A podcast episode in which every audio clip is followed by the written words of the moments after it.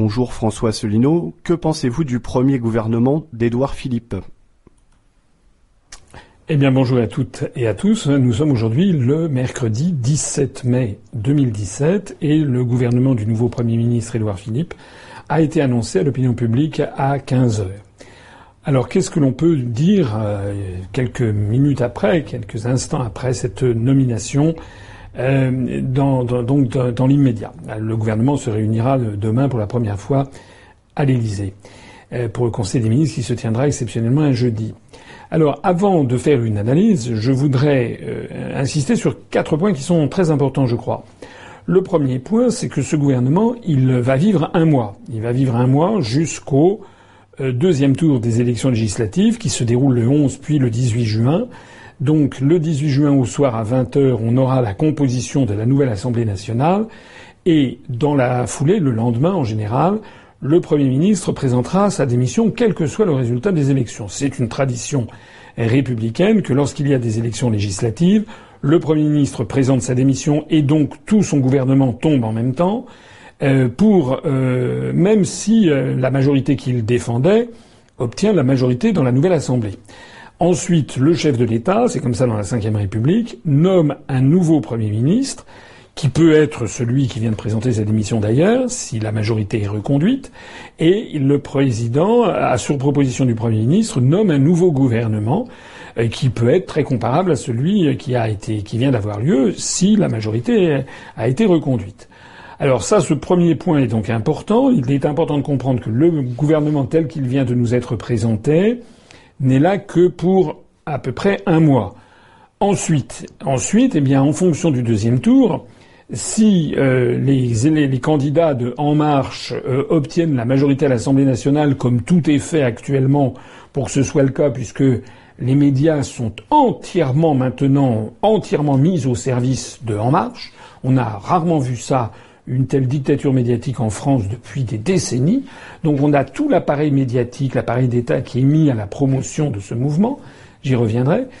Si donc les, euh, les, candidats de En Marche obtiennent la majorité à l'Assemblée nationale, le prochain gouvernement, on l'appellera euh, probablement Philippe II, si j'ose dire, puisque très probablement dans cette configuration, M. Macron renommera comme Premier ministre M. Édouard Philippe, et M. Édouard Philippe renommera à peu près le même gouvernement en changeant quand même quelques personnalités. Euh, voilà, c'est exactement ce qui s'était passé en 1981 avec le premier gouvernement Mauroy et le deuxième gouvernement euh, Mauroy qui avait été donc nommé après les élections législatives de juin 81. Mais naturellement, l'histoire n'est pas écrite et si, euh, par exemple, les candidats de En Marche n'obtiennent pas la majorité à l'Assemblée nationale et qui sont et qui sont obligés euh, que le, le, il est le, Monsieur Macron est, obligé euh, d'avoir recours au soutien, euh, je ne sais pas moi, de, de qui voudrait bien le soutenir. par exemple, pourquoi pas les Républicains ou par exemple le Parti socialiste. Euh, à ce moment-là, euh, il pourra faire une. Le, nouveau gouvernement devra tenir compte du nouvel équilibre politique.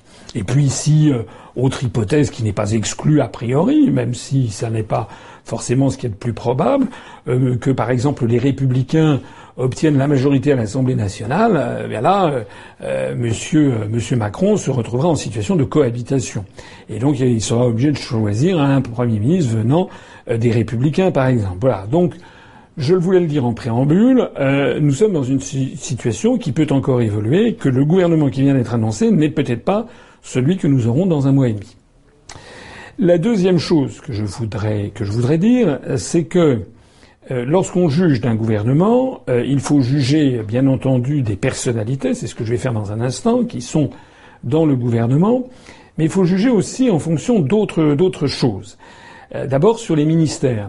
On a une tradition en France, c'est peut-être pas forcément la meilleure, en tout cas c'est une tradition, et qui est très différente de ce que l'on trouve dans d'autres démocraties occidentales. Dans d'autres pays, euh, le nombre de, ministres et l'intitulé des ministères est fixé par la Constitution. Ça peut exister. En tout cas, est quasiment inamovible. En France, on a une particularité, c'est que le nombre de ministres et de secrétaires d'État qui sont des espèces de sous-ministres, la différence, entre autres choses, la différence entre un ministre et un secrétaire d'État, c'est que les secrétaires d'État ne participent pas au Conseil des ministres, sauf s'ils y sont convoqués euh, parce qu'il est question d'un sujet les concernant et concernant leur activité, sinon ils ne sont pas convoqués euh, lors du Conseil des ministres qui se tient tous les mercredis normalement, alors qu'un ministre, lui, fait partie de toute façon du Conseil des ministres, quel que soit, même si euh, dans tel Conseil des ministres, il n'y a aucun sujet qui concerne son portefeuille d'activité. Donc ce que je voulais dire, c'est qu'en France, le nombre de ministres et de secrétaires d'État varie à chaque fois, c'est encore le cas, on va le voir, et euh, l'intitulé même de ces ministères, de ces secrétariats d'État, varie également. Alors le fait que les intitulés varient d'un gouvernement à un autre, le fait que le nombre de ministères varie d'un moment d'un gouvernement à un autre, a une conséquence qui est importante. C'est que ensuite, un ministre, il doit, il se voit attribuer des directions d'administration centrale. Parce qu'on n'est pas ministre comme ça. Ministre, il faut quand même avoir une administration, c'est-à-dire des fonctionnaires qui sont situés dans le ministère qui généralement est à Paris euh, et dans les administrations décentralisées, délocalisées. Donc, euh, par exemple, tous les services extérieurs de l'État, euh, le représentant du ministère de l'Agriculture, par exemple, ben, la préfecture de, Saint-Brieuc, qui dépend du ministère de l'Agriculture. Alors, ce qui est donc important à comprendre, c'est que comme on change les intitulés des ministères et le nombre de ministères, il y a ensuite une, une procédure que le grand public ne connaît pas, mais qui est extrêmement importante, qui est ce qu'on appelle les décrets d'attribution, c'est-à-dire à quel ministre on va attribuer telle administration. Alors ça, c'est très important pour juger de la réalité du ministère qui va avoir lieu. Je vais en parler tout à l'heure euh, sur l'écologie, par exemple. Qu'est-ce quel est le portefeuille d'activité qu'il va avoir, puisque c'est un ministère dont le titre est nouveau. Donc ça, c'est le deuxième point. Euh, c'est le nombre de ministères qui changent et les décrets d'attribution. Il y a un troisième point qui est également très important, et qui est la constitution de l'équipe autour du ministre, euh, notamment son cabinet ministériel, et à l'intérieur du cabinet ministériel, le directeur de cabinet. Le directeur de cabinet, il faut le savoir, a la délégation de signature du ministre. C'est-à-dire que c'est lui qui, lorsque le ministre, par exemple, est empêché, s'il est malade ou s'il est à l'étranger, ou s'il est tout simplement pas disponible, c'est le directeur de cabinet qui va signer des arrêtés ministériels, par exemple, au nom de son ministre. Il est donc extrêmement important pour les gens qui connaissent bien les rouages de l'État. C'est quand même, c'est quand même mon cas. Et, j'ai été moi-même dans des cabinets ministériels, j'ai été moi-même directeur de cabinet. Il est donc très important de regarder les personnalités qui vont être là comme directeur de cabinet.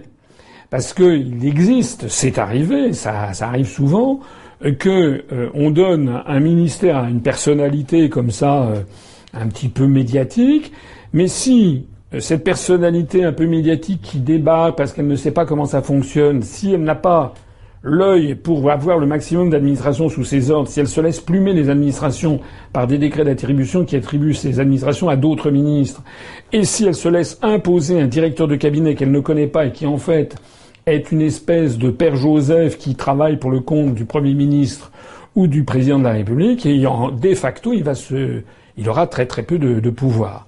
Donc ça, c'est le troisième point qui, avant de juger d'un ministère, quel est le directeur de cabinet. Et puis le quatrième point sur lequel je voulais insister aussi, avant de passer à la revue de ce gouvernement, c'est les questions générales euh, de politique de l'État, et notamment pour ce qui concerne la France, depuis maintenant des années la question du budget. La question du budget de l'État, avec des restrictions budgétaires sans fin, et M. Macron a été sommé dès le lendemain de son élection, dès le 8 mai. Il a reçu des messages venant notamment de Jean-Claude Juncker, le président de la Commission européenne, qui, entre deux whisky, ne perd quand même pas le nord, et lui a dit qu'il fallait diminuer les dépenses publiques, faire preuve de rigueur, et puis un malheur n'arrivant jamais seul, M. Moscovici, le commissaire européen euh, français chargé euh, de, qui est actuellement à la Commission, a envoyé le même type de message. Donc ça veut dire que ne euh, faut pas s'enflammer. Euh, c'est pas parce qu'il y a un nouveau ministère qui vient d'être créé que le ministre va avoir les moyens concrets de mener une nouvelle politique, puisque le nerf de la guerre étant l'argent, s'il n'a pas du tout d'argent, si on lui pique des fonctionnaires, en fait, il se retrouvera gros gens comme devant, comme on dit, c'est-à-dire il n'aura plus que le ministère du blabla. Voilà, il ne pourra faire que le ministère de la parole.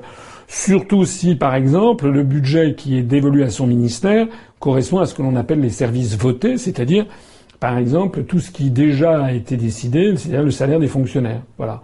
En d'autres termes, à ce moment-là, le ministre se retrouve à peu près dénué de tout. La seule possibilité qu'il a, c'est de faire bonne figure et risette devant les médias.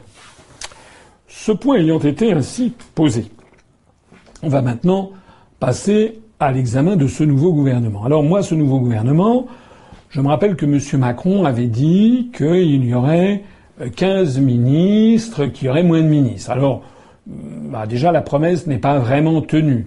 Euh, il n'y en a pas 15, il y en a 18. Il y a trois ministres d'État et il y a 15 ministres. Je signale au passage que ministre d'État, c'est essentiellement une question honorifique. Ça n'a pas beaucoup d'autres conséquences. Euh, par rapport, donc, en fait, il y a 18 ministres. Il n'y en a pas 15. Deuxièmement, M. Macron avait dit qu'il y aurait moitié homme, moitié femme. C'est exact. Il y a 9 femmes 9 hommes parmi ces 18 ministres. Euh, notons que les ministres d'État sont trois hommes. Euh, et puis, euh, M. Macron a ajouté, enfin M. Philippe, le Premier ministre, ils ont ajouté quatre secrétaires d'État, ce qui fait 22. Il est intéressant de comparer ça au ministère Valls, par exemple, le ministère de Manuel Valls, Valls 2, qui est le point de comparaison que j'ai à l'esprit. Euh, j'ai regardé euh, à l'instant comment ça s'était composé. Euh, il n'y avait pas 18 ministres, il y en avait 16. Il n'y avait pas de ministère d'État. Monsieur Valls devant considérer sans doute que ça risquait de lui faire de l'ombre d'avoir des ministres d'État dont il aurait été flanqué, donc il n'avait pas créé de ministère d'État. Donc Monsieur Valls avait 16 ministres contre 18. Donc il y a plus de ministres avec avec avec Édouard Philippe. En revanche, euh, avec Édouard Philippe et, Macron, on a quatre secrétaires d'État, alors que cette du temps de Valls, il y en avait eu, euh, euh, je crois, 10, 17. Ça doit être ça, voilà, 17 secrétaires d'État contre 4. Donc en fait, il y a beaucoup moins de secrétaires d'État. Qu'est-ce que ça veut dire? Ça veut dire que très probablement, c'est pour faire vite, et très probablement, il y aura après les élections législatives, comme je le disais tout à l'heure, un nouveau gouvernement et cette fois-ci, il y aura plus de secrétaires d'État. Donc en fait, il s'agit simplement, probablement, d'une espèce de, petit théâtre pour montrer aux Français qu'il va y avoir moins de ministres. Mais en fait, c'est simplement pendant, un mois. En attendant, ça a une conséquence très concrète qui, euh, moi, m'a un peu surpris. C'est qu'il y a quand même toute une série de sujets qui euh, n'ont pas été traités. Euh, par exemple, il y avait euh, dans, les gouvernements précédents un ministère ou un secrétariat d'État qui était chargé de sujets qui ne sont plus dans le traité, enfin d'après l'intitulé. Par exemple, la réforme de l'État, tout ce qui concernait les simplifications administratives, la francophonie. Il y a, allez regarder le, le ministère Édouard Philippe, il n'y a rien sur la francophonie. Ça plaira à tous les gens qui se battent pour la place du français et à tous nos partenaires de la francophonie. C'est le message envoyé est particulièrement gratiné. Il n'y a rien sur le commerce extérieur. Il n'y a rien sur le tourisme. Alors que le tourisme, euh, d'abord le commerce extérieur, c'est un sujet où le, poids politique est important, notamment sur les très grands contrats à l'étranger, ou les ventes d'armement, des choses où la France est assez forte. Normalement, il faut, comme font tous les autres pays du monde, avoir un ministre du commerce extérieur qui soit là, qui soit très présent euh, pour euh, promouvoir l'industrie française et pour faire des pressions politiques, là, il n'y en a pas. Le ministère du Tourisme, c'est un ministère quand même. Euh, il y a, c'est quand même une des principales activités fournisseurs de, de, services en France. Si on y ajoute les hôteliers, les cafetiers, les restaurateurs, les offices de tourisme, les, euh, les, les, tous ceux qui s'y reconnaissent, les, musées, les guides, etc. C'est quand même, c'est en plus de ça une activité en forte croissance. C'est l'une des seules activités en forte croissance, très pourvoyeuse d'emplois. C'est à peu près 10% du produit intérieur brut français. Il n'y a pas. Il n'y a pas non plus de secrétariat qui s'occupe de la mer ni de la pêche. Donc nos amis, nos compatriotes pêcheurs seront ravis de l'apprendre, c'est que a priori n'ont pas, ils ont été oubliés. Il est vrai que la pêche est en pleine, la pêche familiale est, bientôt sera bientôt moribonde, mais c'est un signal assez mauvais qui est quand même envoyé. Il n'y a rien sur les anciens combattants. Euh, il est vrai que les anciens combattants de la Seconde Guerre mondiale, ils commencent à se faire, les rangs se font, se sont un peu clairsemés à cause de la pyramide des âges, mais il y a encore des anciens combattants d'Indochine ou des anciens combattants d'Afrique du Nord euh, ou, de, ou de, de, de, la guerre d'Algérie, euh, sans compter euh, tous ceux qui ont pu, dans des opérations extérieures de l'État, tous les soldats qui ont pu se battre et qui ont le statut d'anciens combattants. Euh, pour eux, et ça, il semble-t-il, ils ont été oubliés. Puis surtout, on ne voit pas à qui ils vont être rattachés. Sans doute, probablement, au ministère de, de, de, de Madame euh, Sylvie Goulard, au ministère de la, des Armées. Je, reviendrai dans un instant. Mais ça, ça, ça, pose la question de justement des décrets d'attribution dont je parlais en tout à l'heure. Il n'y a rien qui est prévu pour la famille. Il y a un secrétaire d'État chargé de l'égalité entre les femmes et les hommes. Euh, il y a un secrétariat d'État chargé du numérique. Il n'y a pas pour la famille. Là aussi, les familles apprécieront.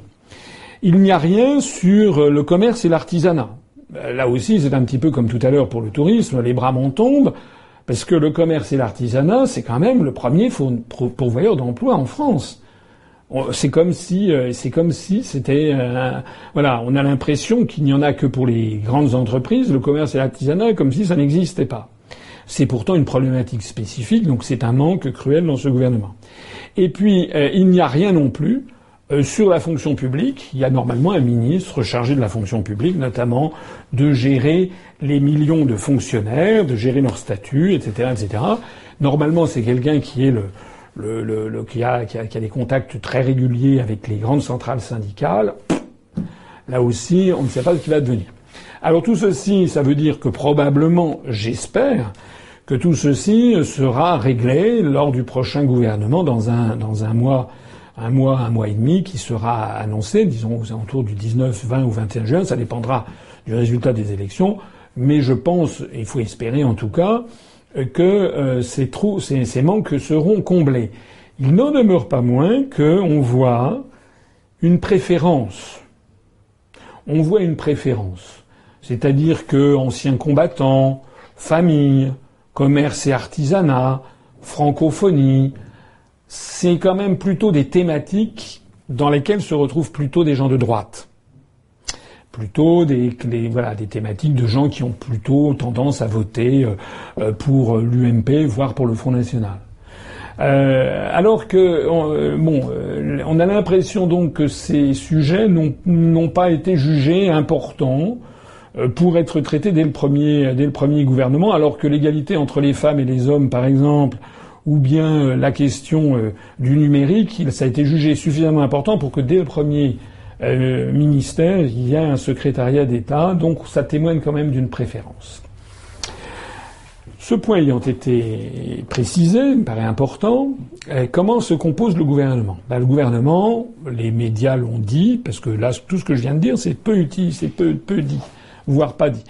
Alors, qu'est-ce qu'on qu'est-ce qu'on conclut les, médias de ce, gouvernement? Eh bien, qu'il y a eu une, euh, prise de guerre. J'ai entendu la nouvelle formule. Je trouve ça incroyable. Une prise de guerre réalisée par Macron et Édouard Philippe euh, avec l'embauche euh, d'une part de, Nicolas Hulot, qui est un monsieur dont je parlerai dans un instant, qui a fricoté avec pas mal de cercles politiques depuis au moins une dizaine d'années, et puis euh, il, euh, il a une prise de guerre. C'est notamment Bruno Le Maire qui devient ministre de l'économie à, Bercy et avec Gérald Darmanin qui est le ministre du budget. Alors c'est pas budget, c'est compte public ou je sais pas quoi, mais ça revient à ministre du, budget, euh, qui sont l'un comme l'autre des membres venus des Républicains. En définitive, c'est moins que ce que l'on pouvait attendre. J'ai été interrogé euh, il y a trois jours euh, sur, euh, chez Radio Tropique par Jean-Jacques Seymour. Je disais que les républicains risquaient de pâtir de la situation si Édouard Philippe réussissait à faire entrer au gouvernement quatre, cinq, six personnes des républicains.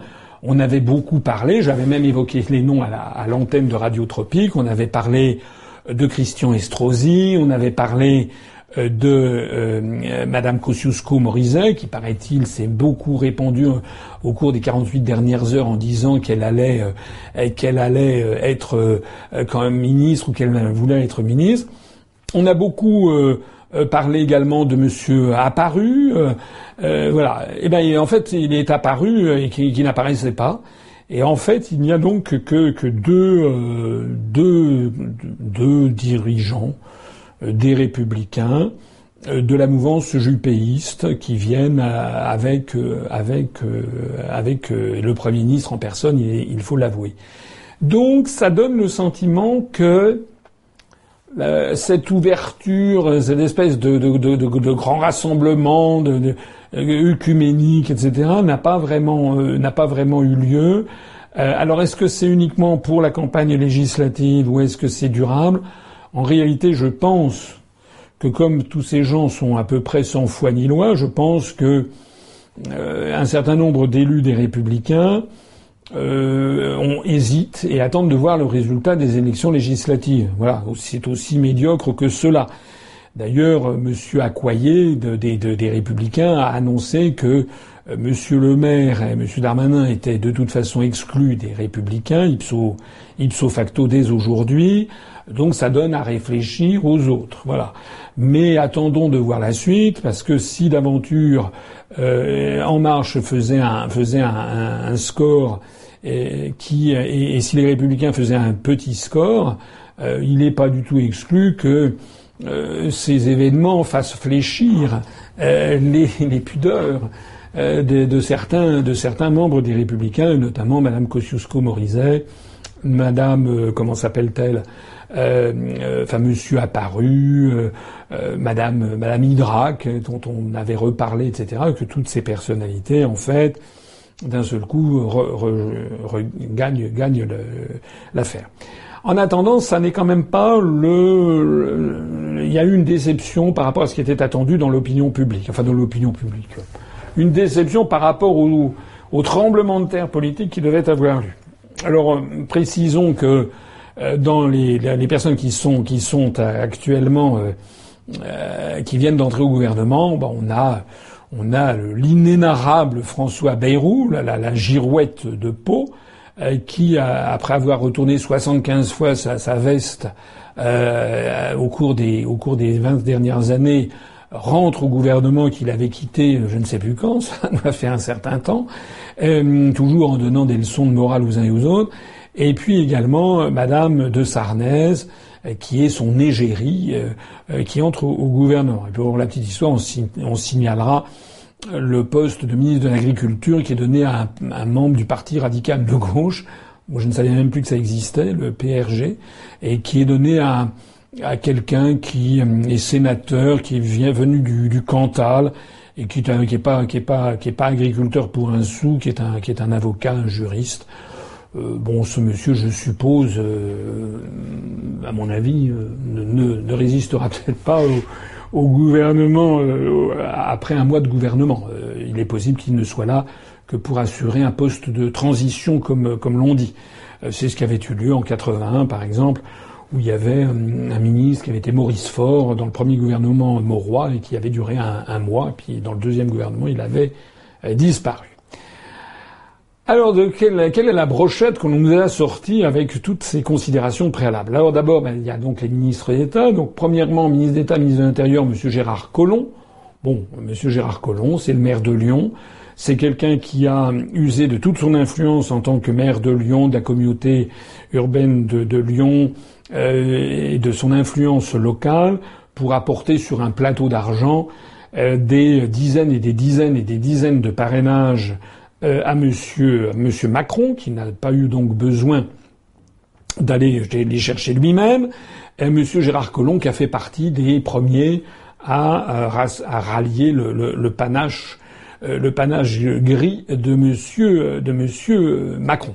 Bon, donc il est récompensé en étant le premier euh, ministre dans l'ordre protocolaire, ministre d'État et ministre de l'Intérieur. Le deuxième ministre d'État, c'est ministre de la Transition écologique et solidaire, c'est Nicolas Hulot. Alors, notons qu'il est quand même deuxième du gouvernement.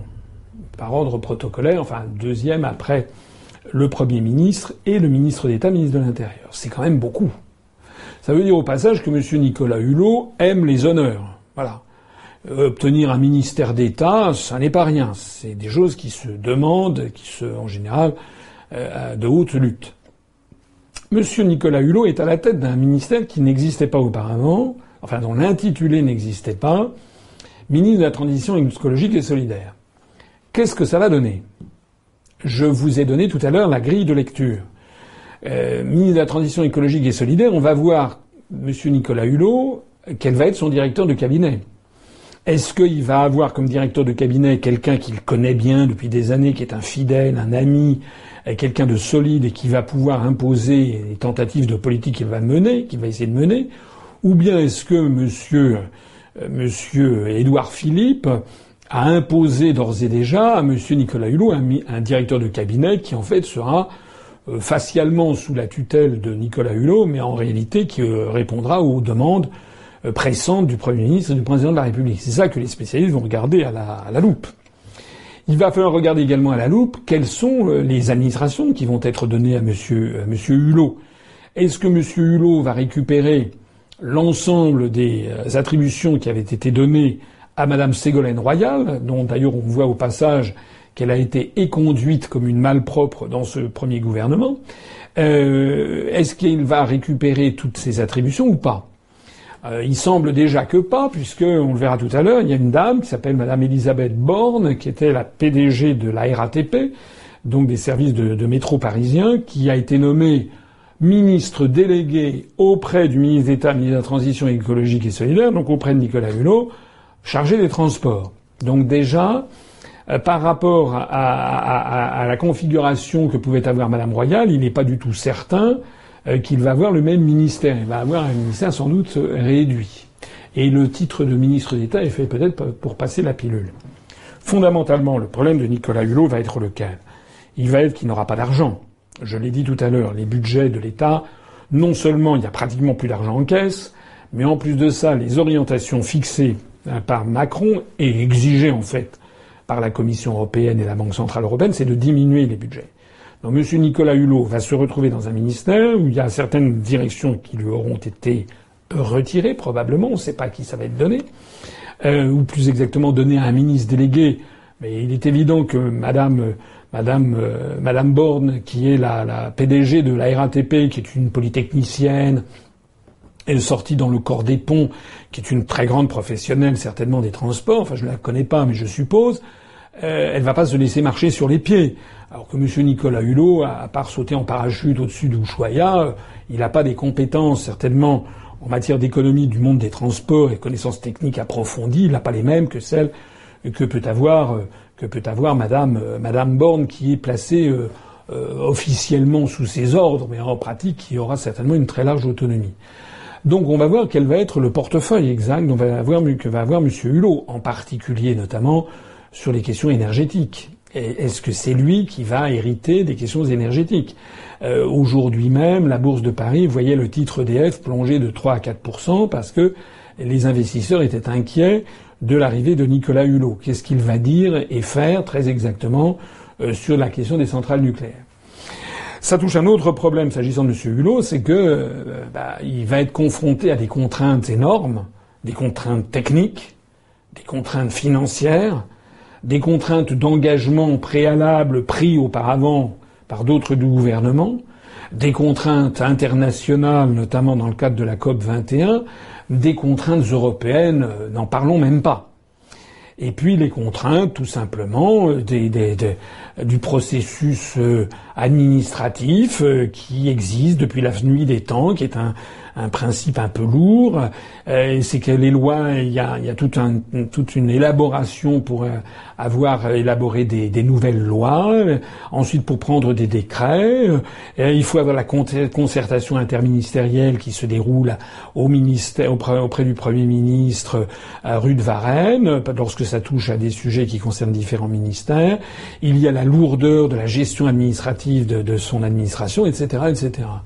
Donc, Comment M. Nicolas Hulot va-t-il faire? Ça, c'est à mon avis un grand, mystère.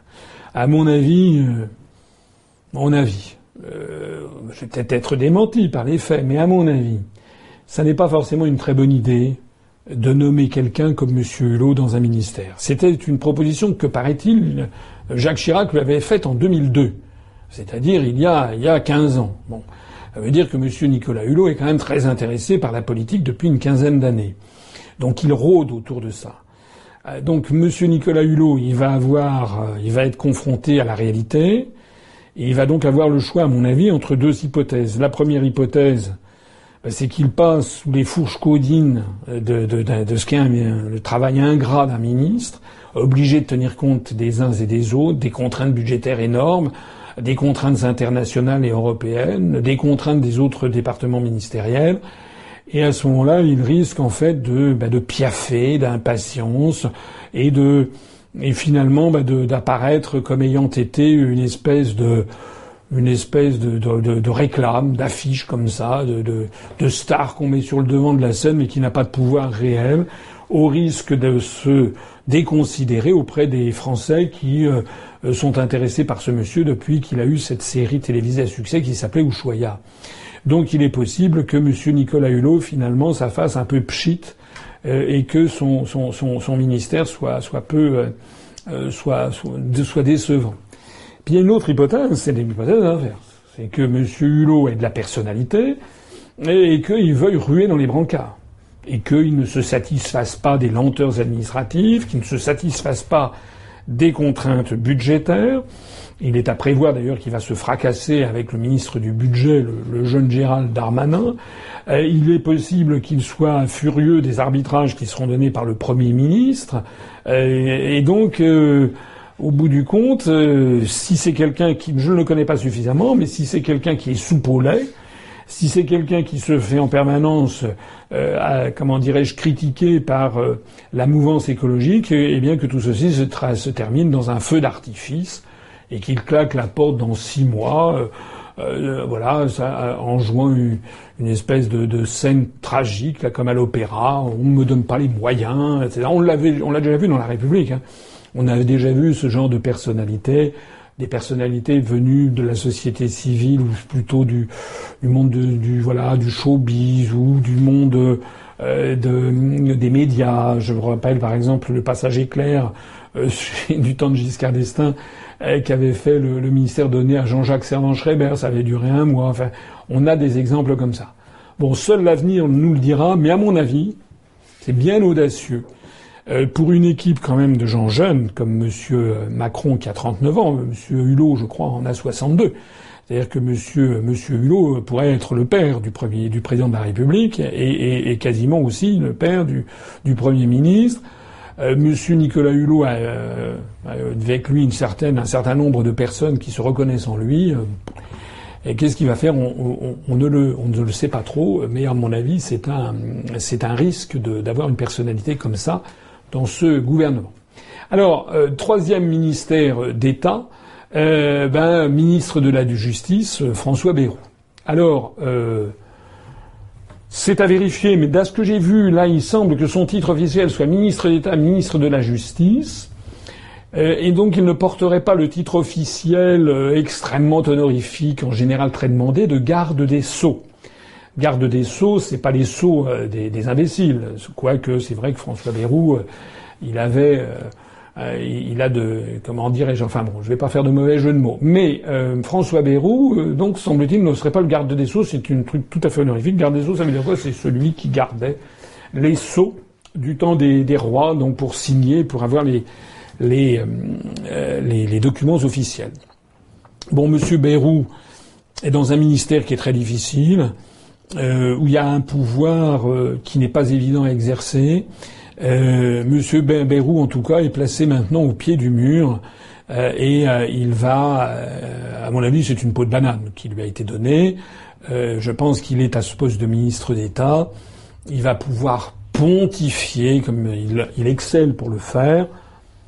Est-ce que ça va aller au-delà? On ne sait pas. Ce que l'on sait en tout cas, c'est que d'après des indiscrétions insistantes venues d'un peu partout, il semble que M. Bayrou se soit est, est, indisposé le président de la République nouveau, M. Macron, parce que M. Bayrou considérait, semble-t-il, qu'il allait être qu'il allait chaperonner Macron, qu'il allait le prendre sous son aile et lui donner des instructions. Donc déjà, M. Bayrou se voyait Premier ministre, non, il ne l'est pas. Deuxièmement, il est, il est certes ministre d'État, mais numéro 3 protocolaire. Et il a un poste de ministre de la Justice qui est certainement pas ce qu'il devait vous ambitionner. Il est très vraisemblable qu'il ambitionnait, s'il n'était pas ministre, euh, s'il n'était pas Premier ministre, il devait ambitionner d'être ministre euh, des Affaires, euh, des Affaires étrangères, ce qu'il n'est pas non plus. Ministère de la Justice, à mon avis, ça ne va pas beaucoup lui plaire, donc il est assez vraisemblable qu'il va continuer à, ici ou là, peut-être à déverser tel ou tel morceau de, de bile en donnant des leçons de morale à, tout le monde.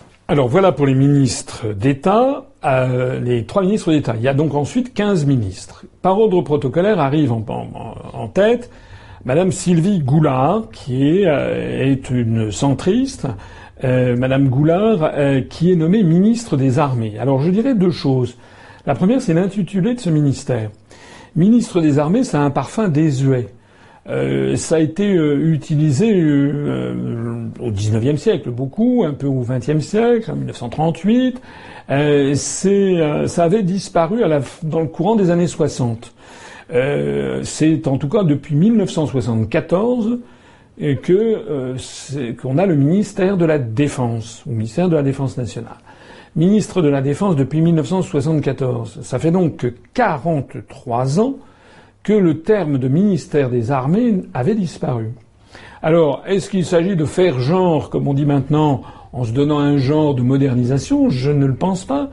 Parce que dans le terme de ministère de la Défense, qui découlait des années, des années 60 et qui découlait notamment de la stratégie militaire euh, posée par Charles de Gaulle, c'est-à-dire de la protection, euh, de la sanctuarisation du territoire national par l'arme atomique, euh, la théorie, la doctrine militaire française, c'est que la France était une puissance qui se défendait face aux agressions internationales, mais qui n'avait plus, la France n'avait plus vocation à avoir une posture agressive.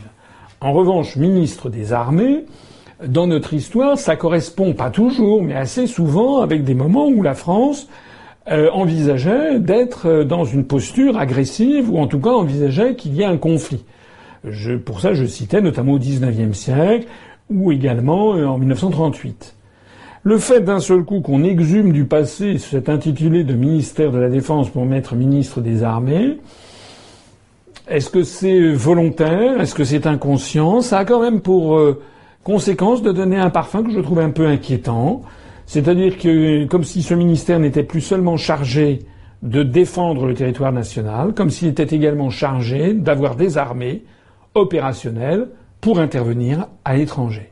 Or, ceci correspond trop bien à ce qu'a déjà laissé entendre à plusieurs reprises M. Macron, dont on n'a pas suffisamment souligné à part moi, mais, les gens n'ont pas suffisamment souligné que M. Macron avait encouragé les États-Unis à envoyer des missiles sur la Syrie, que M. Macron a dit qu'il ferait la guerre si nécessaire. Donc voilà un petit signal orange supplémentaire qui vient de s'allumer avec cette, ce nouvel intitulé de ministère des Armées.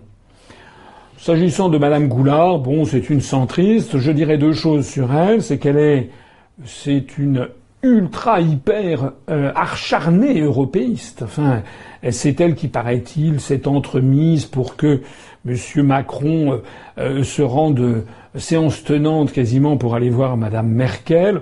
En fait, je pense que M. Macron bah, n'avait pas besoin de Mme Goulard pour, pour, pour, pour cela. En tout cas, ça lui a plu de laisser entendre, de le laisser entendre cela. C'est quand même une députée européenne qui s'exprime très régulièrement dans les médias allemands. Euh, voilà, enfin, elle est très très très très européenne. Et puis je dirais une petite anecdote, mais qui est quand même assez assez savoureuse. Je devais débattre avec Madame Goulard euh, dans un débat qui avait été organisé par Louis Dauphren sur Radio Notre-Dame. Je crois que c'était en mai 2010, il me semble, de mémoire. Et donc le journaliste m'avait dit ben voilà, je vous invite, vous aurez un débat avec Madame Goulard. C'était sur l'avenir de l'Europe. Et puis euh, c'était de la, tranche, de la tranche horaire de 7h30 à 8h30 du matin. Et sur Radio Notre-Dame, qui est une radio de, la bande FM, qui est quand même assez écoutée, notamment en région parisienne.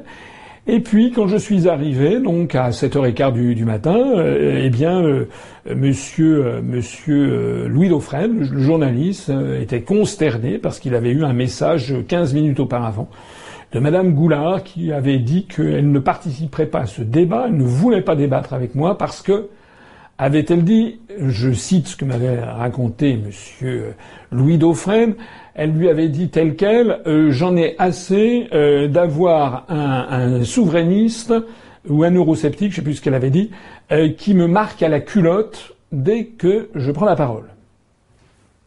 Je ne veux pas me prononcer sur la culotte de Madame Goulard. En revanche, ce que je trouve notable, c'est que Madame Goulard avait donc pris la poudre des scampettes plutôt que de débattre avec moi à l'antenne de Radio Notre-Dame. Est-ce que c'est ça qui l'a qualifié est-ce que c'est cette couardise qui l'a spécialement qualifié pour être notre nouveau ministre des Armées? Je n'en sais rien. Mais il faut quand même savoir qu'on a affaire à quelqu'un qui est redoutablement eurolâtre et qui est prêt absolument à n'importe quoi pour complaire aux Allemands. Alors, ensuite, dans l'ordre protocolaire, il y a Monsieur Le Drian. Alors, Le Drian, tout le monde pensait qu'il allait être reconduit euh, au ministère de la Défense, euh, pas du tout, puisque c'est Madame Goulard qui lui prend le ministère de la Défense rebaptisé ministère des Armées. Il devient ministre de l'Europe et des Affaires étrangères. Donc, euh, dont acte. Je ne suis pas sûr que ça va faire trop plaisir aux gens du Quai d'Orsay d'avoir un ministère de l'Europe et des Affaires étrangères. Je signale que M. Le Drian est flanqué d'un ministre délégué chargé des affaires européennes qui n'est rien moins que l'inénarrable Marielle de Sarnez, comme on le verra tout à l'heure. Donc en fait, il sera le ministre des Affaires étrangères. Mais euh, monsieur, monsieur Édouard Philippe et monsieur Macron ont dû trouver que ça faisait chic d'avoir un ministère de l'Europe et des Affaires étrangères. Personnellement, même si j'étais européen, je serais un peu interloqué parce que euh, ça donne à penser que l'Europe fait partie des affaires étrangères. Or, nous avons affaire à des gens qui nous expliquent que c'est l'avenir de la France. Il aurait mieux valu avoir un ministère de, l'intérieur et de l'Europe.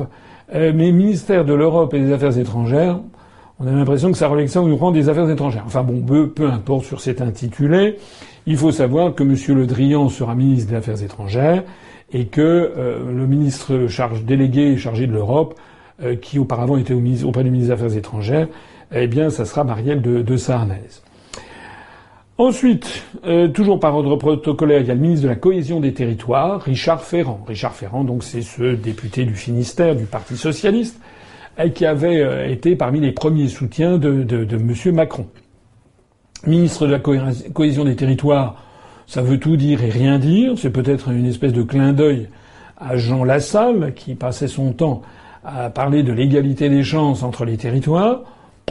Euh, en réalité, comme je le disais en préambule de, cette, euh, de cet entretien, euh, tout va dépendre des, des, des, décrets d'attribution. Je suppose que l'on va mettre dans ce ministère de la cohésion des territoires les questions de décentralisation, de réforme de l'État, de la politique de, de la ville, euh, de la cohésion territoriale, etc., etc. tout ce qui existait, on va en faire une espèce de, de, de, de pot pourri euh, pour Monsieur Ferrand. Est-ce que ça va tenir au-delà d'ailleurs de ce premier gouvernement. On, verra ça au mois de, au mois d'Alami à, à, partir du, du, 19 ou 20 juin.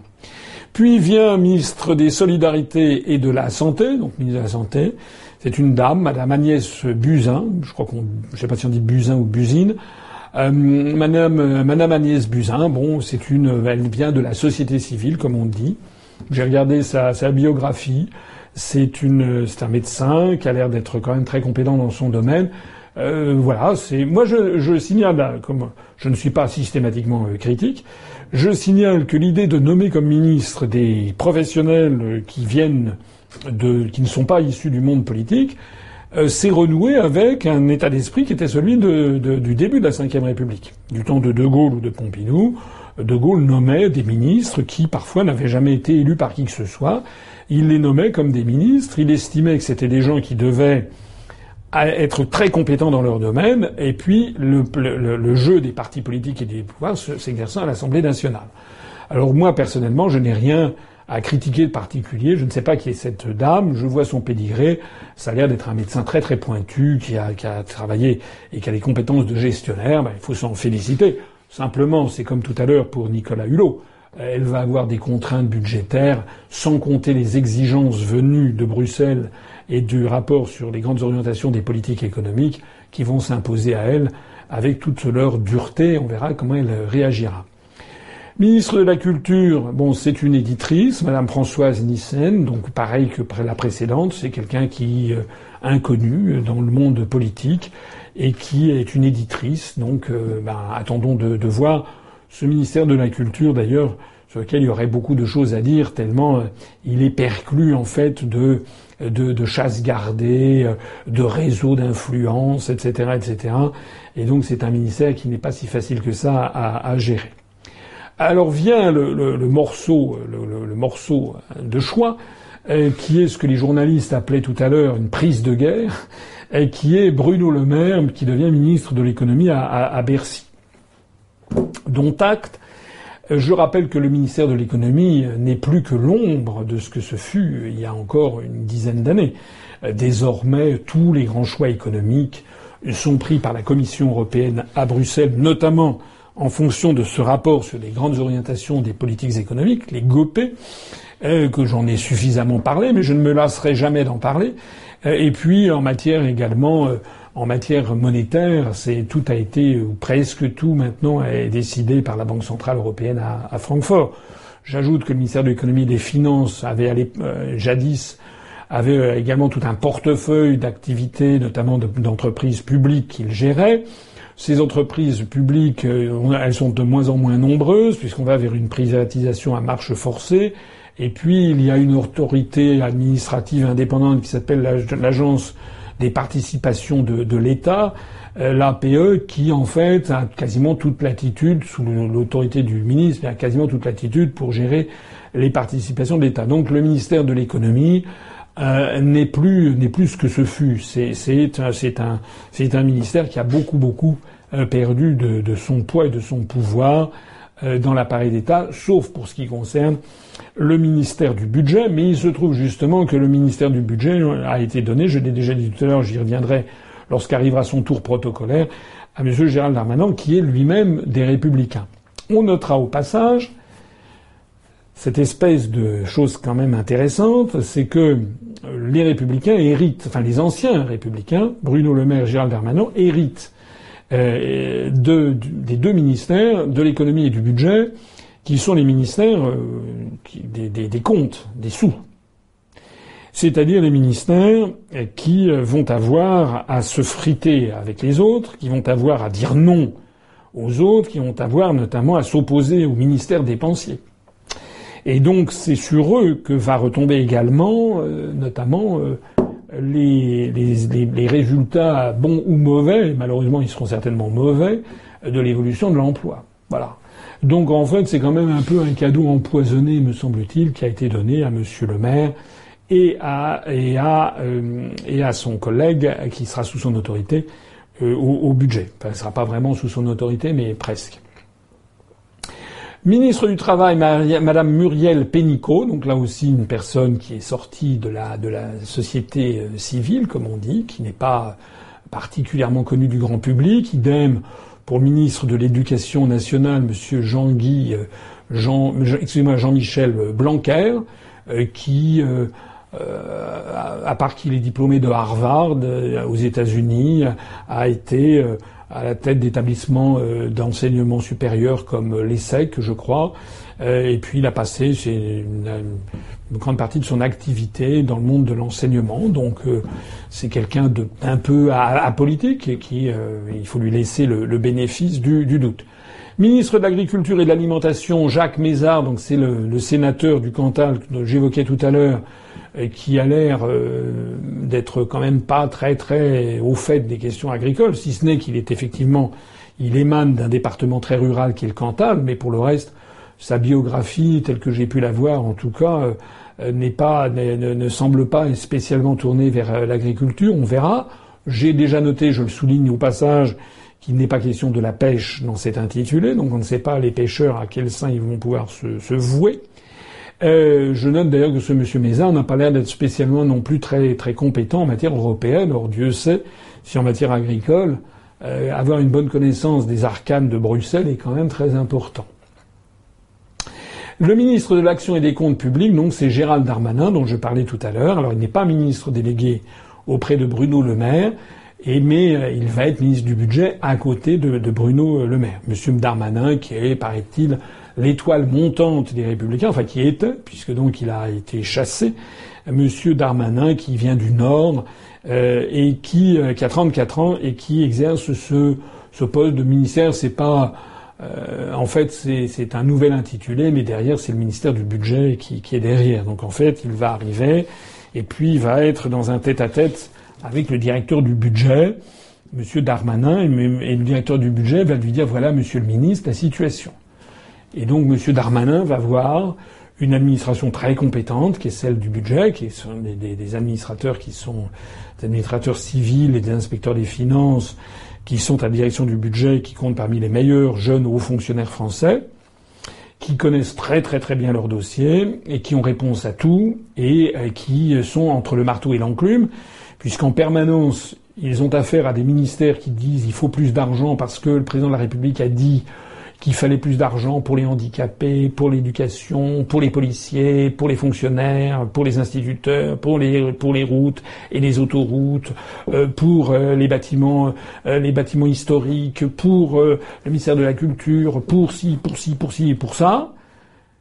Et puis par ailleurs, le même président de la République ou le même Premier ministre qui exige qu'on diminue les déficits budgétaires parce que Bruxelles l'exige et qu'on a pris un engagement de baisser en dessous de 3%.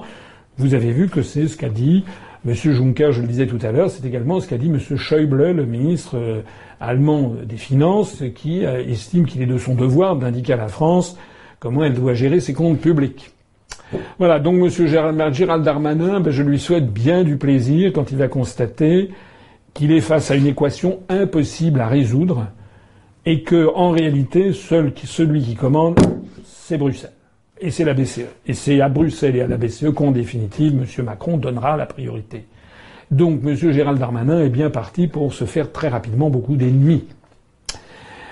Le ministère de l'Enseignement supérieur, de la Recherche et de l'Innovation est donné à Mme Frédérique Vidal, c'est comme le ministre de l'Éducation, je, ne sais pas qui est Mme Vidal, donc je suppose, si j'ai vu sa biographie, bon, c'est quelqu'un qui est euh, issu de la société civile. Alors vient ensuite, toujours par ordre protocolaire, la ministre des Outre-mer, Madame Annick Girardin? Alors celle-ci euh, présente une particularité, c'est d'être connue. Enfin, elle n'est pas, elle n'est pas connue. Euh, voilà, c'est pas, c'est pas Beyoncé, mais elle a quand même, elle était dans le gouvernement précédent sous la présidence Hollande. Ça veut donc dire qu'il y a dans le gouvernement d'Édouard Philippe deux anciens ministres euh, du gouvernement du premier ministre précédent et dont euh, d'ailleurs on a déjà oublié le nom, euh, et euh, du président Hollande, alors que M. Macron avait dit qu'il n'y aurait aucun ancien ministre du gouvernement précédent. Les deux étant M. Le Drian, qui passe de la défense à l'Europe et aux affaires étrangères, et Mme Girardin, qui est maintenant est ministre des Outre-mer. Bon, voilà.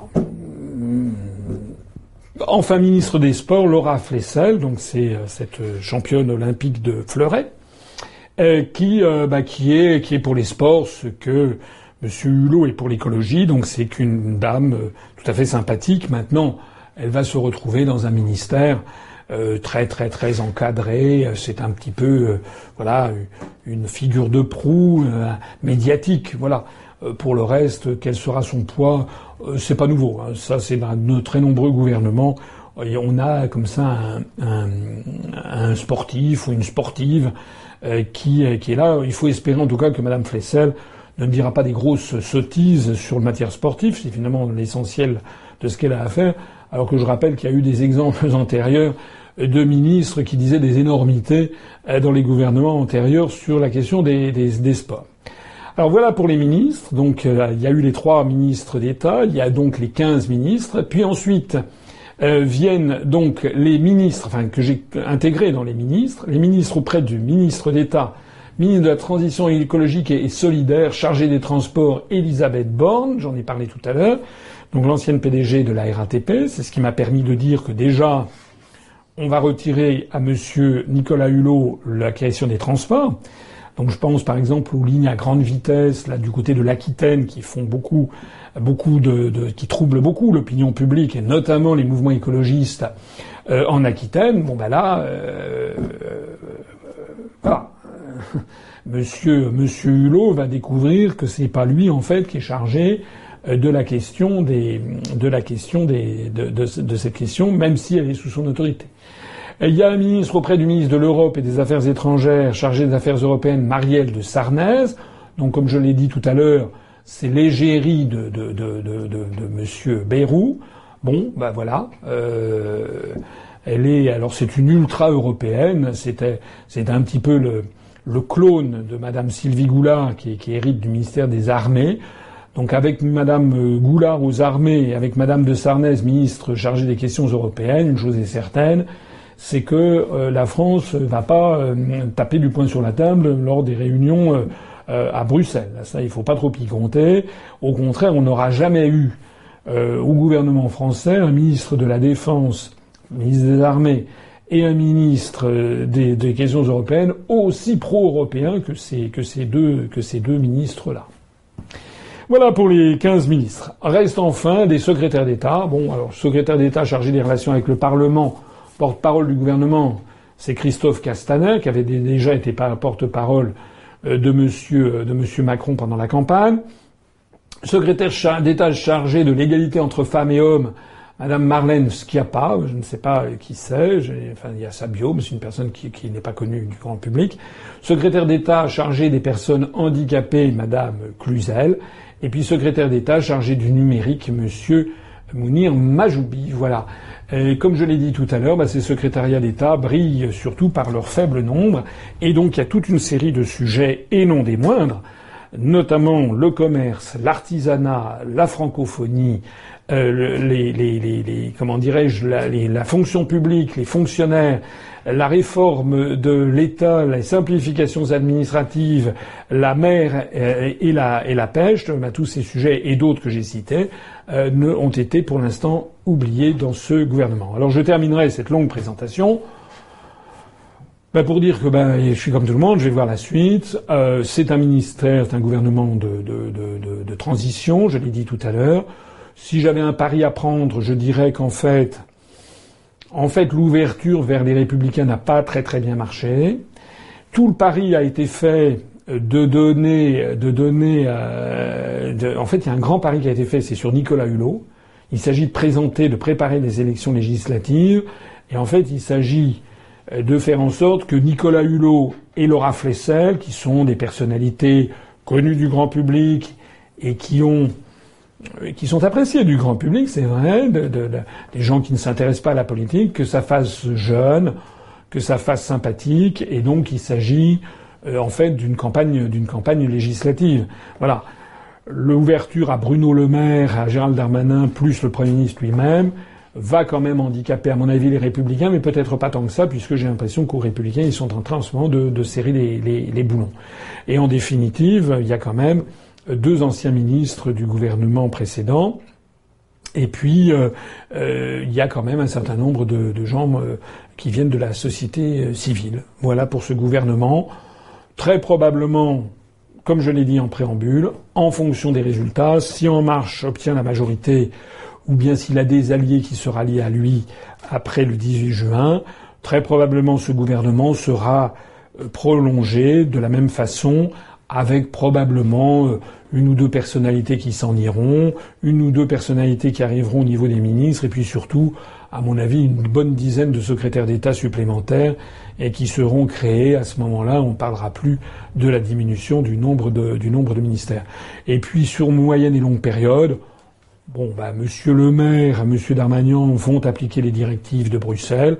En fait, le grand sujet, c'est ce qui va sortir euh, aujourd'hui ou demain, euh, c'est-à-dire le rapport des grandes orientations des politiques économiques sur lesquelles je reviendrai euh, bientôt lors d'un direct avec les internautes où l'on commentera ce rapport qui sort dans les heures qui viennent. un dernier point, on verra ce que donnera la présence de M. Hulot. Je me suis déjà exprimé là-dessus. À mon avis, soit il va se soumettre et en fait il va décevoir les gens qui pensaient qu'il allait tout changer, soit il va ruer dans les brancards il ne faut pas exclure qu'il claque la porte du gouvernement à horizon de six mois. On verra entre les deux quelle est la solution qu'il préférera. Mais en définitive, c'est dans la mesure où il n'aura pas d'argent, euh, très très peu de budget, et dans la mesure où les choses sont très difficiles euh, pour gérer ces questions, je crois que ce genre d'opérations très très médiatiques et extrêmement politiciennes peuvent être rémunératrices politiquement à, à, très court terme. Sur la longue période, la moyenne période, on verra ce que ça donnera. Que vous inspirent les premiers pas du président Macron? Alors, euh, ben, les premiers pas du président Macron, je vais essayer d'être assez rapide parce que j'ai déjà été long sur cette, euh, ce commentaire concernant le gouvernement. Euh, moi, j'ai plusieurs choses à en dire. Premièrement, je suis inquiet de l'évolution médiatique de notre pays. j'ai 59 ans, je crois n'avoir jamais vu, jamais, une telle propagande en faveur d'un nouveau président de la République. C'est du jamais vu. C'est du délire on atteint une espèce de lavage de cerveau monumental. Il n'est d'ailleurs question que des candidats de En Marche. Ils en ont 428, Le fait que nous, par exemple, nous ayons dépassé les 570 candidats, personne, personne n'en parle. On a envoyé des communiqués de presse, ça n'est repris nulle part. Donc le verrouillage est absolument total pour chanter les louanges de M. Macron. Enfin, on est en train de virer Corée du Nord et c'est plus Kim Jong-un, c'est Kim Jong, Kim Jong Macron, si ça continue comme ça. La deuxième chose, c'est que ces médias sont tellement aux ordres, sont tellement là à promouvoir M. Macron comme si c'était le génie du millénaire, que tout ce qu'il touche se transforme en or, que c'est fabuleux, il n'y a jamais le moindre faux pas. Paraît-il que M. Pierre Gattaz, euh, le président du MEDEF, était dans un, état d'extase, c'est normal d'ailleurs ça rime, Gattaz et extase, devant le nouveau président de la République. Bon. En la réalité, il paraît-il aussi que M. Macron est arrivé à, à, Berlin et que là, ça a été un enthousiasme délirant. Les gens n'en reviennent pas. Et d'un seul coup, d'un seul, Macron est arrivé, tac, tac, tac, tac, sur son cheval blanc. Et d'un seul coup, l'Allemagne a décidé de renégocier les traités européens. C'est ce qu'a diffusé la, presse française. pour quelqu'un qui ne regarde pas à la loupe, c'est le sentiment qu'il a eu. J'ai regardé l'article de Libération, par exemple, les articles dans l'Express ou dans Le Point. Il est écrit que la France et l'Allemagne sont d'accord pour euh, renégocier les traités européens. Voilà. La réalité, c'est quoi? La réalité, c'est que, bon, euh, M. Macron est un tout petit peu moins maladroit, c'est vrai, que son prédécesseur. Rappelez-vous que monsieur, Hollande, quand il était allé à Berlin, il n'avait pas marché droit. Hein. Madame Merkel lui avait donné des coups dans les côtes, etc. Euh, monsieur, Hollande était ridicule. Dès qu'il apparaissait quelque part, il était ridicule. Bon. Ce qui n'est pas le cas de monsieur Macron, qui n'est pas aussi ridicule. Euh, Monsieur Macron, il porte beau, il est plus jeune, etc. Il n'a pas les cheveux euh, euh, teintés, du moins on l'espère. En tout cas, ou alors sa, teinture est plus discrète. Euh, il a un côté comme ça, un petit peu, un petit peu plus fringant. Mais la réalité, c'est qu'il y a quand même eu des couacs sur lesquels la presse a été quand même très très très discrète. Le premier couac, ce sont les six heures et demie d'attente de nomination officielle de M. Édouard Philippe comme Premier ministre. Ça devait être annoncé, normalement ça aurait dû être annoncé euh, le, je sais pas, le, jour même ou le lendemain de, de sa, de la, de la prise de fonction de, de M. Macron euh, à l'Élysée. Il a fallu, ça y est, on nous a annoncé que ce serait le lundi dans la matinée, hein, ça a duré jusqu'à jusqu'à 15 h euh, 15h30 ou 14h30 ou 15h, je ne sais plus. Bon, bref, ça a duré beaucoup plus longtemps que prévu. Alors, les langues commencent à se délier et il semble qu'en fait, il y a eu un conflit qui est apparu à la dernière minute. C'est que M. Macron avait exigé de nommer le directeur de cabinet du Premier ministre. Pour ça que je vous ai parlé tout à l'heure de ces questions de directeur de cabinet, c'est que le directeur de cabinet a un rôle extrêmement important, a fortiori le directeur de cabinet du Premier ministre. Dès que le Premier ministre est par Mons et par Vaux, c'est le directeur de cabinet qui peut signer les arrêtés du Premier ministre, les décrets du Premier ministre. C'est donc quelqu'un de très très important. Et c'est quelqu'un qui est la doublure du Premier ministre. Donc M. Macron avait décidé de nommer comme directeur de cabinet de M. Philippe, un de ses proches qu'il avait connu au secrétariat général de l'Élysée. Il faisait une paire. Et puis, comme Monsieur, euh, Monsieur Édouard Philippe Et membre du Conseil d'État, il a 46 ans, c'est quand même quelqu'un qui, on lui fait, on lui fait pas à lui. Il est, il est sans doute mieux aguerri que Monsieur, euh, Monsieur Hulot ou que Madame Flessel. Donc lui, il savait très bien que c'était un poste tout à fait stratégique. Donc il y a une partie de bras de fer. Il voulait mettre un, un fidèle à lui, Édouard Philippe, comme directeur de cabinet. C'est quand même d'ailleurs lui qui a gagné en définitive, parce que, semble-t-il, il avait fait de cette question une question de blocage absolu. Voilà. Donc ça, c'est le premier couac. Ça fait six heures et demie d'attente. Le deuxième couac, c'est que lors de la, lors de la, la réunion, lors de la cérémonie d'investiture de M. Macron, euh, il y avait un parterre de gens, les, les, les, les, corps constitués, comme on dit, qui étaient invités à l'Élysée. Et puis, euh, il y avait Pierre Gattaz du MEDEF, donc qui était là, qui, qui était au premier rang, mais euh, eh bien, il n'y avait pas la, Confédération des petites et moyennes entreprises. Voilà, c'est-à-dire le, syndicat professionnel des, PME euh, a été oublié, ils n'ont pas été invités. Alors ça, c'est quand même assez extraordinaire parce que les gens ont pensé que c'était une erreur, mais c'est quand même bizarre que ce soit une erreur parce que il y a quand même à l'Élysée, il y a quand même un service d'archives. Ils doivent avoir la liste, ou bien il y a le service du protocole, en tout cas, au ministère des Affaires étrangères, qui sait très exactement, pour ce genre de cérémonie qui revient tous les cinq ans, qui sait très exactement la liste complète des gens qui ont été invités par les prédécesseurs. Comment se fait-il qu'il n'ait pas été invité? Et ça prend une tournure qui est d'autant plus de sens lorsque, comme je l'ai dit tout à l'heure, on constate que dans ce nouveau gouvernement, il n'y a personne qui s'occupe, qui est chargé officiellement du commerce, de l'artisanat, des PME, des artisans. Je rappelle que, comme le disent les chambres de commerce et d'artisanat, c'est quand même les chambres de métier, pardon, euh, les chambres de métier, pardon, et l'artisanat est le premier employeur de France. Est-ce que M. Macron est tellement euh, phagocyté par euh, les milliardaires qui l'ont fait roi, qu'il considère qu'en dehors des entreprises du CAC 40, il y a point de salut? Je ne sais pas.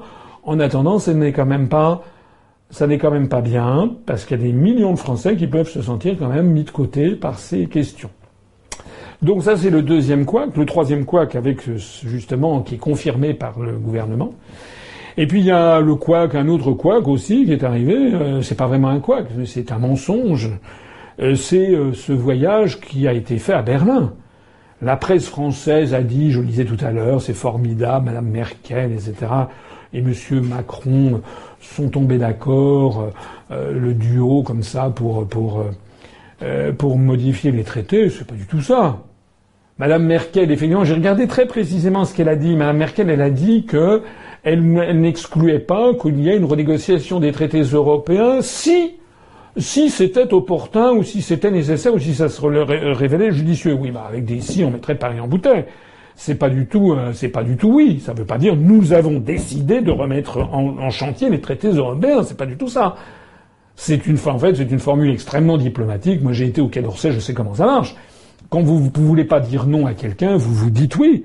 Vous dites oui, je suis tout à fait d'accord avec vous. C'est d'ailleurs ce qu'a fait monsieur, monsieur, euh, monsieur Macron. Je rappelle que je l'avais épinglé lors du débat à 11. Je lui avais dit vous êtes d'accord avec tout le monde. Ben, c'est pareil. Ben, Merkel, elle voulait pas faire de peine, donc elle dit oui, oui, on est tout à fait d'accord pour renégocier les traités européens si ça se révèle nécessaire. Voilà. Ben, comme ça se révélera pas nécessaire à ses yeux.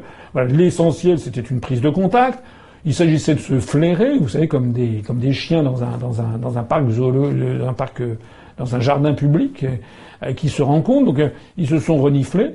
Euh, voilà, pour voir s'ils étaient conformes à ce qu'ils anticipaient l'un de l'autre. Et puis voilà, il est bien évident que c'est pas la première fois qu'ils se rencontraient pendant une heure et demie qu'ils allaient décider de renégocier les traités européens. J'ajoute d'ailleurs au passage mais combien de fois va-t-il falloir que je le dise que les traités européens se renégocient à 28, 27 quand le Royaume-Uni sera parti?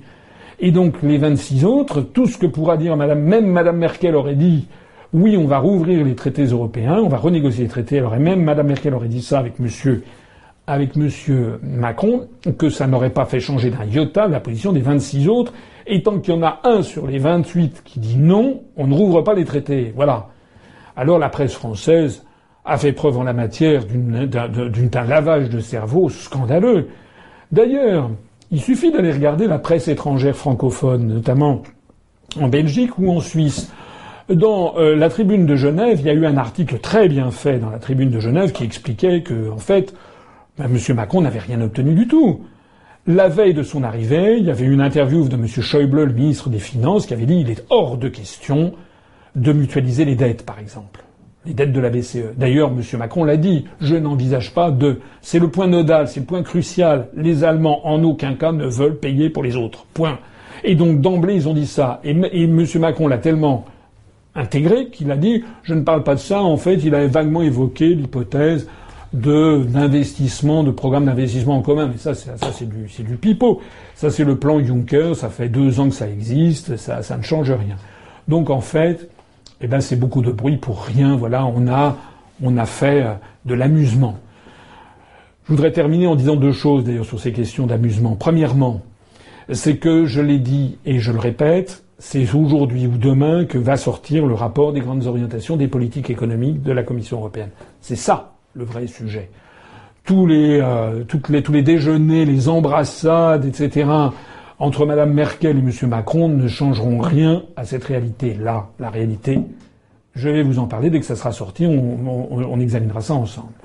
Puis la deuxième chose que je voudrais dire, c'est que cette histoire de couple franco-allemand, moi, euh, euh c'est un peu délirant. Euh, les gens qui parlent du couple franco-allemand comme étant le moteur de l'Europe, en fait, je l'ai expliqué dans ma conférence qui s'appelle Qui gouverne la France, ça remonte à l'époque de De Gaulle et d'Adenauer, avec notamment le fameux traité franco-allemand de l'Élysée, dont j'ai expliqué dans cette conférence, je vous conseille d'aller la voir, que ce traité a ensuite été vidé de substance par le Bundestag quelques, mois après. Mais depuis lors, depuis 1963, euh, il faudrait se mettre un peu au goût du jour. Il y a plus six États, il y en a 28. L'Allemagne, ça n'est plus l'Allemagne de l'Ouest coupée en deux, sortant de la période nazie rasant les murs. C'est désormais un État tout à fait dominant sur la scène européenne, la plus forte économie, réunifiée, et qui est l'allié numéro un des États-Unis d'Amérique en Europe. Et par ailleurs, il y a 26 autres États à part la France et l'Allemagne. La France perd de chaque année un petit peu de son poids. Donc l'idée selon laquelle l'Europe marcherait en fonction du couple franco-allemand est une idée dingue, qui n'existe pas. Voilà, ça n'est pas vrai. L'Allemagne, elle a signé avec les États-Unis d'Amérique hein, le, le, le, fameux euh, partenariat euh, euh, germano-américain pour le XXIe siècle, hein, le lien, l'accord germano-américain pour le XXIe siècle. C'était M. Schröder, le prédécesseur de Mme Merkel, qui l'avait signé aux États-Unis d'Amérique et Mme Merkel l'avait, l'avait a, a contresigné après coup.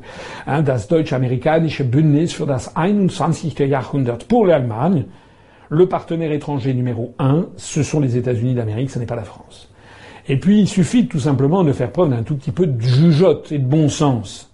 Imaginez que vous soyez le président du Conseil italien ou le Premier ministre britannique, tant que le Royaume-Uni est encore dans l'UE ou le Premier ministre espagnol, ou le Premier ministre polonais.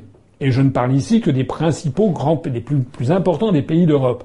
Mais je ne voudrais pas oublier le Premier ministre néerlandais, portugais, le Premier ministre hongrois, euh, le Premier ministre ou président roumain, bulgare, finlandais. Imaginez, mettez-vous à leur place. Qu'est-ce qu'à votre avis ils pensent quand ils voient M. Macron arriver à Berlin et dire avec Mme Merkel, nous formons le couple franco-allemand, c'est nous qui, euh, en gros, pilotons l'Europe nous allons euh, rouvrir les traités européens. Vous croyez qu'ils sont satisfaits? Vous croyez qu'ils se disent ah, c'est formidable, on est des nuls, on va suivre M. Macron? Je crois, si j'avais un conseil à donner à nos diplomates, et ainsi qu'au président de la République, c'est de se mettre un petit peu au goût du jour. Le couple franco-allemand, ça c'est une rhétorique qui date des années 60, qui d'ailleurs n'a jamais vraiment marché, mais maintenant c'est terminé. Et à chaque fois qu'un dirigeant français parlera du couple franco-allemand qui pilote l'Europe, il faut savoir qu'il se met à dos 26 autres États. Voilà la réalité de la situation. Sur ce, je vous donne rendez-vous dans quelques jours avec euh, vendredi soir, c'est-à-dire dans deux jours, un direct où je répondrai à vos questions en direct que vous pourrez me poser sur euh, tous les sujets. Je vous remercie de votre attention. Vive la République et vive la France.